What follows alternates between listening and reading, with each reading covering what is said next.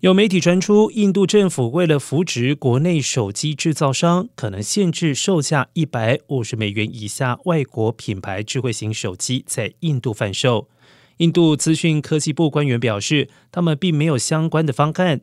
官员更进一步驳斥传闻印度品牌有市场空间不用靠着排除外国供应商或者是外国品牌。